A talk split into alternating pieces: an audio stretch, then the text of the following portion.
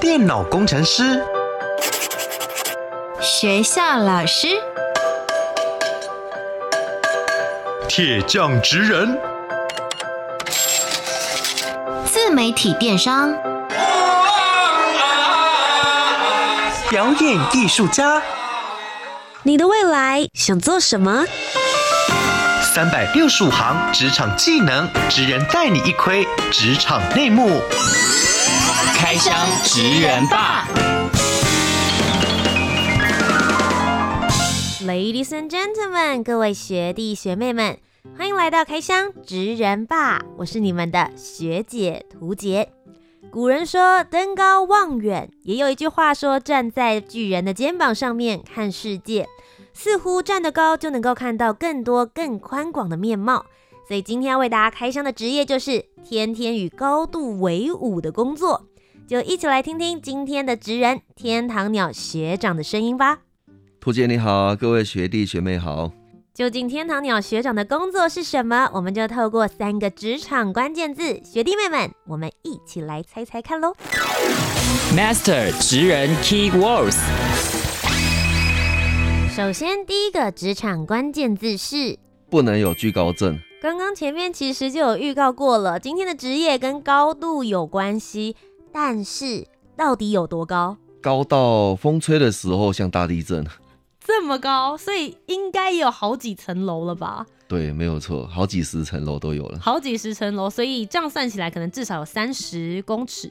最高的甚至可以到达八十公尺。哇哦，八十公尺，很不一般的高度喽。接下来第二个职场关键字又是什么呢？跟绳索有关系。跟绳索有关，这个绳索你们会怎么样子运用呢？呃，绳索主要是确保我们的安全，以及让我们安全的到达这个地方的。保平安的，让工作可以安全顺利。最后一个职场关键字是什么呢？大自然的生命体。所以这是指。你在工作的环境吗？应该说是我在工作的这个对象，就是大自然的生命体。那么今天的三个职场关键字，不能有惧高症、绳索、大自然的生命体。学弟学妹们，你猜到了吗？天堂鸟学长做的是什么职业呢？请帮我们揭晓。树冠层的研究以及这个台湾第一高速的调查。是，今天邀请到了天堂鸟鸟哥来到现场呢，他就是最高树研究团队里面的测量师，也就是所谓的找树的人。刚刚讲到的八十公尺高，其实就是你目前为止在这个树攀里面攀过最高的树。对，没有错。好奇问一下，它是什么品种的树可以长得这么高？是台湾杉，台湾杉也是目前我们台湾最高的树种之一。那么各位学弟妹们，你准备好了吗？我们今天就要跟着天堂鸟学长鸟哥一起来一趟人类与大自然之间的高度之旅。那因为这个职业实在是很特别，树攀测量师，学弟妹们对于这个职业有什么样子的印象，又有什么样子的好奇呢？我们又要派出我们的校园特派员四木来好好走进校园，问问你们喽。走出教科书，Let's go！我是校园特派员四木，一起来听听同学对于树攀师这个职业有什么样的刻板印象呢？就是觉得他可能是很会爬树之类的，然后还有可能喜欢在树林里面奔跑。呃，感觉就是跟树有相关的一个职业。我觉得树攀师就像是比较像是单纯就是跟树比较有关的工作，而且就是听之前跟大家印象里面的树攀师的话，感觉他们的工作内容就比较容易跟消防员或者是说其他等等诸如此类的职业取代。单照字面意思的话，就是爬树。那他他这个竟然会成为一种职业，就觉得哎、欸，还蛮酷的。我觉得我第一次听到这个名字，我会觉得他有可能是类似树木的医生还是什么感觉。可是就是看的时候，我就觉得嗯，应该是蛮难的吧，就是很一个很神奇的职业，就是还会需要有人去教大家怎么爬树，或者是就是园艺这方面的。那么对于树攀师这个职业有什么好奇的地方呢？我想了解他们的训练是怎么样训练这个职业。我想要了解他们可能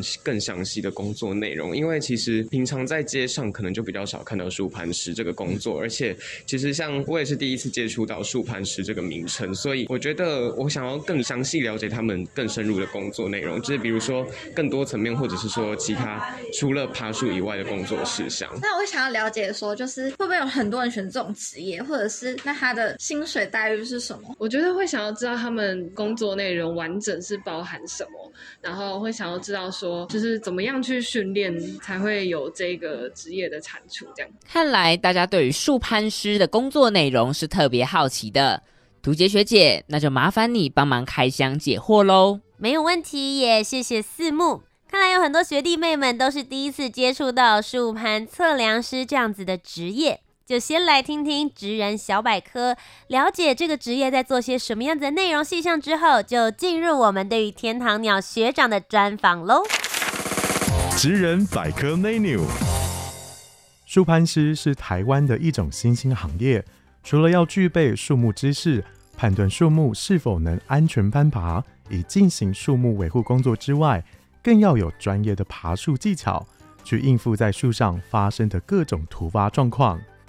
树攀师灵活地攀爬上树，剪去生病和干枯的枝条，等于就像是贴身为树木做健康检查，补足吊车机具难以进入的树冠深处。天堂鸟学长是台湾最高树研究团队的一份子，身为一名攀树测量师，就是爬上台湾一棵又一棵的大树，提供林相与数据，让研究员做更多的生态研究。探索一个职业，当然就要从源头开始。想问一下天堂鸟学长，当初怎么会接触到树攀的呢？一开始其实是因为我之前在学习绳索，就是救难技巧的时候，才接触到这个树攀。那久而久之之后，就对这个树木这些树攀啊产生很大的兴趣，就慢慢去进阶。树攀哪里吸引你？有一句话叫“站在巨人的肩膀上”。所有的忧愁烦恼都不值得一提。站在这个树冠层上面的时候，当你看见这风景，当你感受这个这棵老树给你的生命、给你的能量的时候，你会觉得这世间的一些繁琐啊，或是一些不愉快的地方，这些其实全部都非常的渺小。真的，因为我自己也很喜欢接触大自然。走进去这些树林、大海之中的时候，会特别感觉到人类的渺小。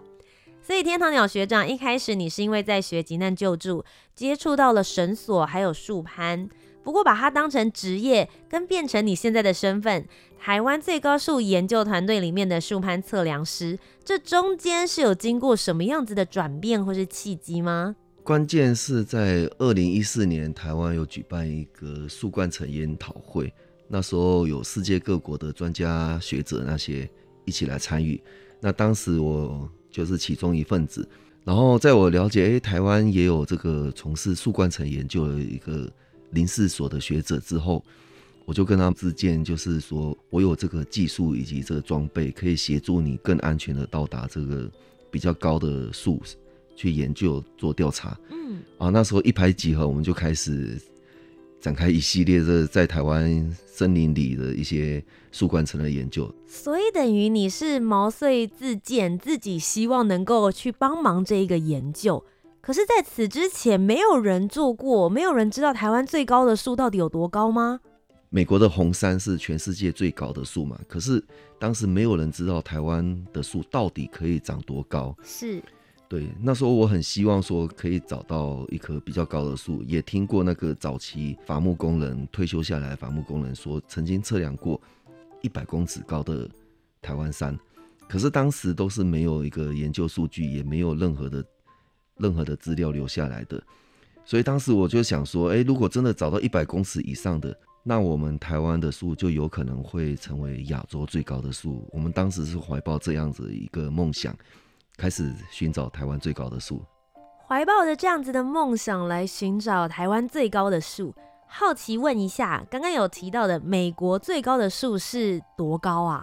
去年的资料是一百一十五公尺红杉，所以其实你们就会觉得，在台湾的话，也是有机会，也许可以找到一百公尺高。对啊，一样都是杉木啊，没道理人家可以长那么高，我们不行。怀抱着这样子的梦想，天堂鸟学长跟台湾最高树研究团队，你们开始就去攀了各式各类不同的山头。想要问一下，所以在这个团队里面，树攀测量师，你们究竟要在里面做的是什么样子的工作呢？通常我是第一个上树，协助后面的人上树，那之后我再直接上到树顶，从树顶放下测尺，就是一般我们的皮尺，嗯。然后放在地面那个树基部的最高端，然后这样子测量这棵树到底有多高。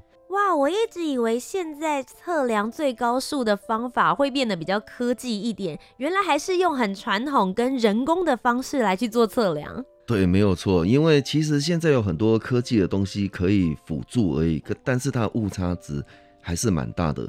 例如，我们有镭射可以去测量这棵树的树高，有空拍机的 GPS 高度。哦，甚至有那个光达团队的那个空中扫描的这个数据，可是因为台湾地形太复杂、太多变了，所以这些数据呢，误差其实都还蛮大。因为台湾山坡以及这个悬崖那些，以及你站在树底下，你要看到树顶，或者是你想要完整的看到这一棵树的样貌，其实都非常的困难。因为在台湾原始森林里面。植被非常的丰富啊，就是这棵树的底下一定有很多植物会阻挡你的视线的。然后在全世界这个树高调查里面，唯一会被大家觉得最有公信力的，就是从树顶放册子下来，这是会被大家承认的。其他那些光达啊，或者是镭射测量的，其实都只是一个参考。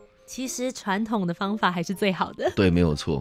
不过其实以前最古早的时候的测量，因为有很多安全的考量，不一定能够送这么多人这么厉害的测量师或者是这些攀树师爬到最高顶。以前在判断高度的时候，其实用的方式是测量树围吗？对，测量树围啊，然后接下来就用三角函数去大概估算这棵树高。可是，在原始森林里面，三角函数其实是不管用的，因为你看不到你呃。不太容易站在同一高度，然后看到树基部，又同时看到树顶，在台湾的森林里面几乎是不可能的。太难了吧？对，不太可能。你可能要站到非常非常远的地方，甚至到隔壁山了。呃。对，如果我们要是这样想象的话，公园的树是比较有可能的。哦，所以就是反而还很平地，已经有曾经被整治过的地方。对，然后附近也没什么树啊。那我很好奇，你们出发一趟去测量一棵树，整个团队大概会有多少人一起？里面大家都各司其职，会有哪些职务的人要做哪些工作，一起共同来配合呢？大约有十个人上下。那第一个就是我们爬树上会有很多重装备，然后甚至要过夜、要吃饭这些，所以由我们的原住民朋友当担任我们的协作，他会帮我们背吃的啊，或者是帮我们背绳索啊这些。器械，嗯，以及甚至说向导那些也是由他们来担任的。这个平常有在登山的学弟妹们应该会比较常听到这个名词，就是协作帮忙可以来背这些器具。对，那再来就是我们实际要上树的人可能会有三个、四个，然后最后我是必须要爬到树顶去去测量这棵树树高的。然后因为我们测尺，你在这树顶放下来的时候，不见得会一次落地。嗯所以，我们需要树中间也要有人来协助测量这个树干的那个高度，然后第二次再从这棵树干测量到地面的高度。哦，所以其实你们也许一棵很高很高的树，你们会分好几个段落，好几个测量师。对，可能会分成两次到三次来测量。嗯，那通常比如说我们不讲最高的八十公尺，我们讲比如说七十公尺左右的树的话，大概会分成几位测量师，然后你们通常会在上面待多久的时间？如果说天气好的话，我们在树上有可能会待到一整天。什么？真的在上面当天堂鸟了，是不是？对，因为你爬到树上其实就已经很累了。那重点是爬到树上，当你看到这周遭的风景、这种美景的时候，其实你会想要赖在上面，不想下来了。我们就在上面聊天啊，吃东西啊，喝水啊，然后看看风景。你们会在上面野餐吗？会啊，会啊。我们都带好中餐上树的，光听就觉得很让人羡慕。因为可以跟各位学弟妹们分享，蝴蝶学姐我本人就是很喜欢高，可能因为我身高不高，我对于那种滑翔翼飞行伞，甚至是高空弹跳，我自己个人都非常非常喜欢。想象如果可以去树攀，然后待在树顶这么久的时间，看到这么空旷的风景，我自己也好想要尝试哦。诶，不过这边我很想要问一下天堂鸟学长。因为到目前为止，我还没有办法想象你们到底是用什么样子的方式，在不伤害树木的前提之下，又可以完成攀爬的任务呢？我们一开始会先用抛绳枪投掷这个比较细的绳子到我们觉得比较坚固的树干上，然后再把我们的主绳挂上去。那挂上去之后，等于这棵树上面就有主绳了嘛？这是经过安全认证的主绳。那我们再利用绳索技术来爬到树干上面，那到达树干上面，再利用我们的树攀技术一层一层的往上爬，到达我们想要到达的地方。这听起来的话，可能核心或臂力，甚至是脚力，可能也要蛮好的，对，这就是一个比较全身，你们平常都必须要经过一些训练会比较好。对，这是经要经过大量训练的，因为可能一般没有爬过的人，呃，如果你去爬个十公尺的树，可能就觉得蛮累的。但是如果你来爬这七十公尺，你可能会爬到往生。七十公尺，哎，好高哦！哎，不过其实天堂鸟学长并不是每一棵树都可以长得这么高的，对不对？你刚刚前面有讲到一个叫做台湾山，它真的是以台湾为名来命名的吗？对，没有错，台湾山是目前呃全世界唯一以台湾命名的一个树种，就是台湾山。它是在台湾找到的吗？还是是特别在这边容易生长？呃，其实台湾山在整个东亚都有它的一些出现的一些足迹踪迹，但是台湾是比较大量的，台湾发现的比较多，而且这整个族群也比较完整的，所以是以台湾为命名的。这样台湾山的特色会是什么？如果大家在户外或是野外看到它的话，应该要怎么样辨别？通常比较大颗的台湾山哦，它会类似长得像我们看过的椰蛋树这样子，但是它是超大号的椰蛋树。对，它可能长上去之后，越尾巴就越尖嘛。嗯，然后这样子慢慢树枝越来越大。可是它最大的特点就是。它离地面最接近的那一个树干，我们称为低下枝，可能实际上离地面会有五十公尺那么高，这么远？对，所以它是整个一个很大的树干长到天空，我们叫做撞到月亮的树，长到天空的时候，然后它的树干才开展开来。天堂鸟学长刚刚有提到一个很有趣的形容词，叫做它是撞到月亮的树，因为它真的是高耸入天。你们之前也有做过一个系列的研究，叫做台湾山三姐妹。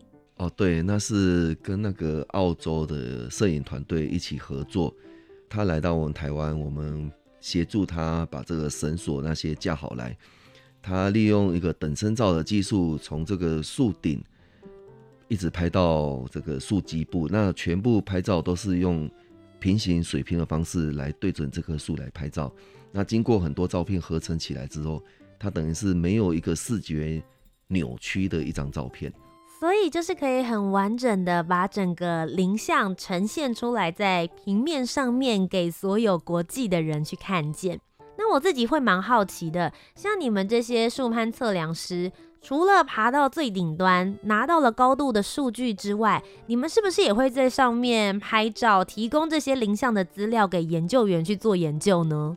其实我们在树冠上面可以得到非常多的资讯，就是诶，这棵树上面长长了一些其他不一样的植物，例如有很多种兰花，像小攀龙啊、石斛啊，或者是一些很多很多的兰花，或是很多很多其他的附生植物。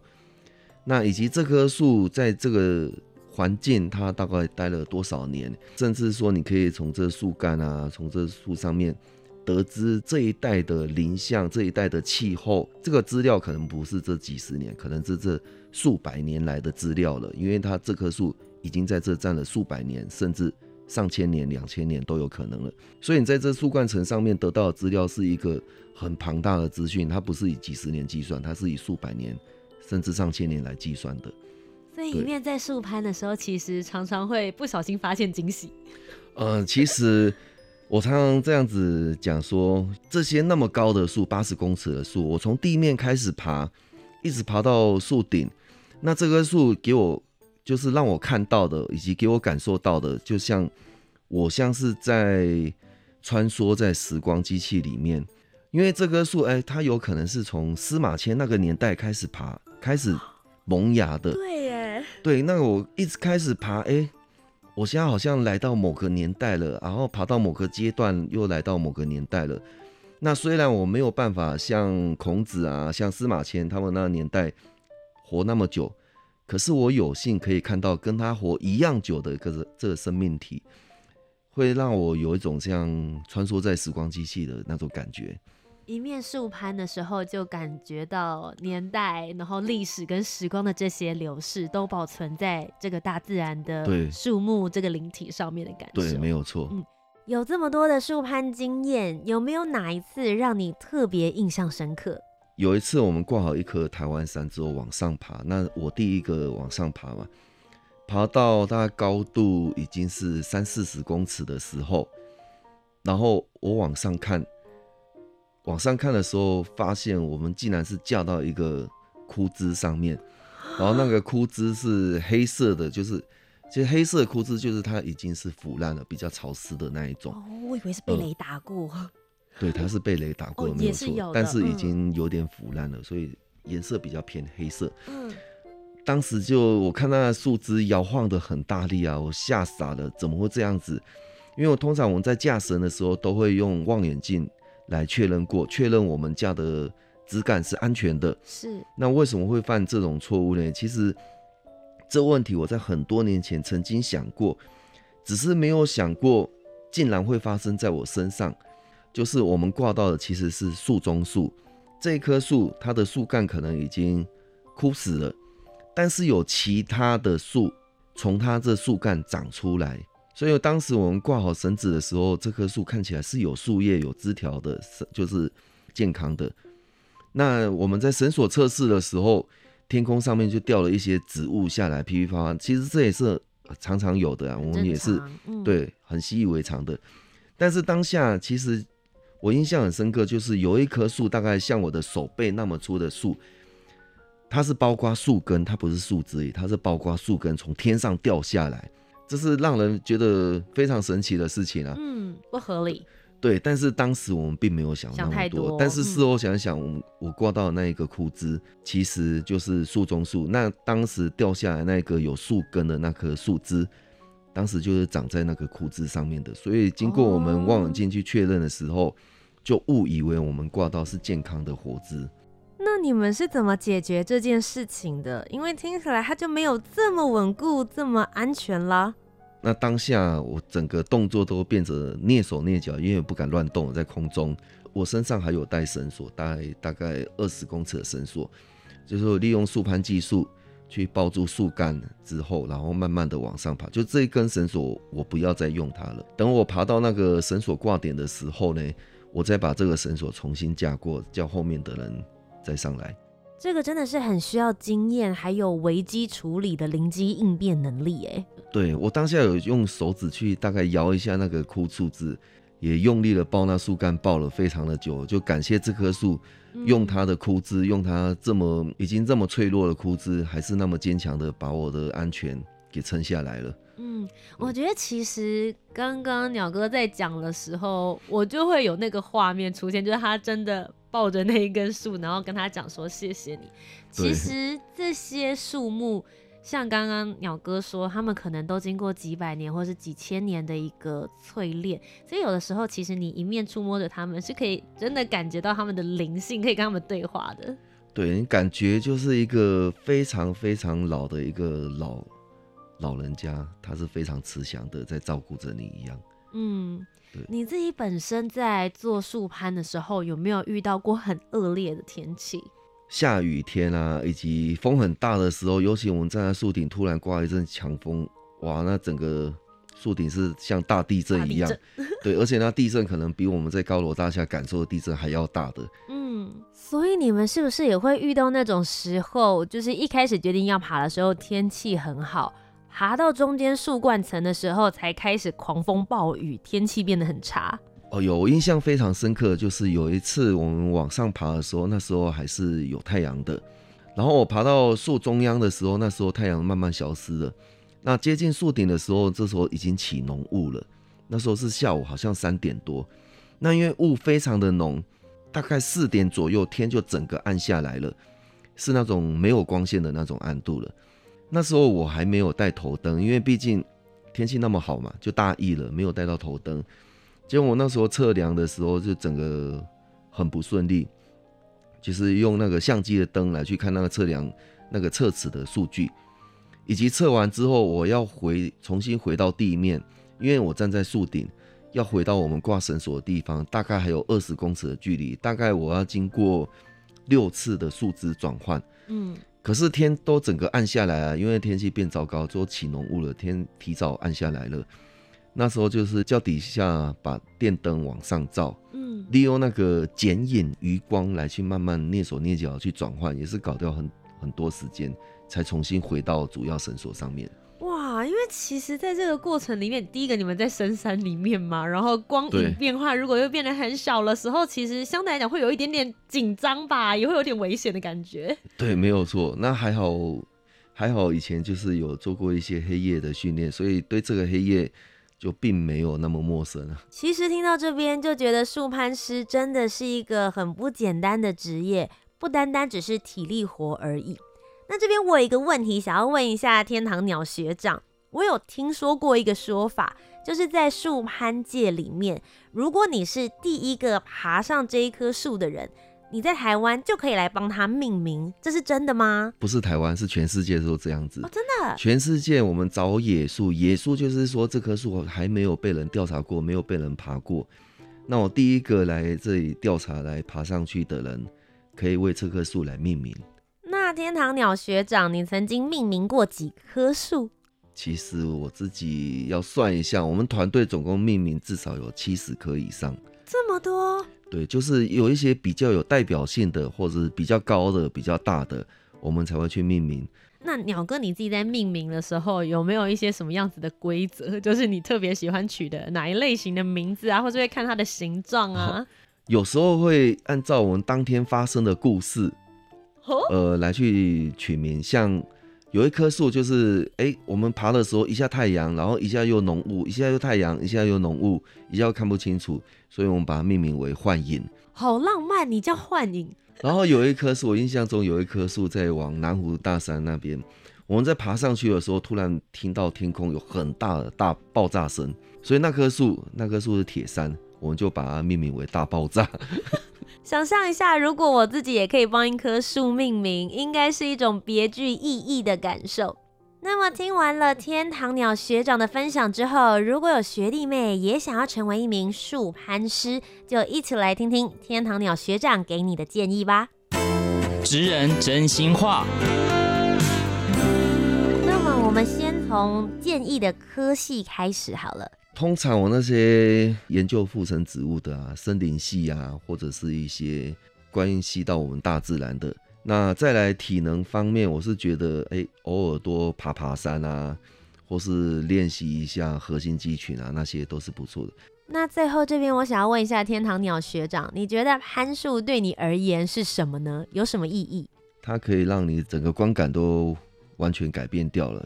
毕竟你接触到的这些对象，就是这些树木，它是已经好几百年，甚至已经一两千年、两三千年的。啊，甚至我在那个台湾的雪山下面那个翠池有爬过那个玉山圆柏，那四千年的玉山圆柏，可是它长得还是一样非常的好。可是你就想想看啊，它四千年来都一直待在这里，你就算碰到一些哪里比较不顺心的地方，那跟这些植物比起来，其实都是真的是。非常渺小、毫不值得一提的事情。对，其实我觉得在面对这些大自然的时候，你越接触，你反而更越懂得谦卑，因为会发现跟他们比起来，我们真的是宇宙中的好小好小的一个部分。对，没有错。那么今天非常谢谢天堂鸟学长来到我们的节目当中，跟我们开箱了树攀师这一个职业。如果各位学弟妹们对于他们的研究有兴趣的话，欢迎也可以到 Facebook 粉丝专业寻找。找树的人就可以看到，他们到目前为止到底找到的台湾最高树是哪一棵喽。今天再一次非常谢谢天堂鸟学长来到节目当中。那么各位学弟妹们，我们这个礼拜就要下课喽。我是你们的学姐涂杰，我们下周节目再见，拜拜。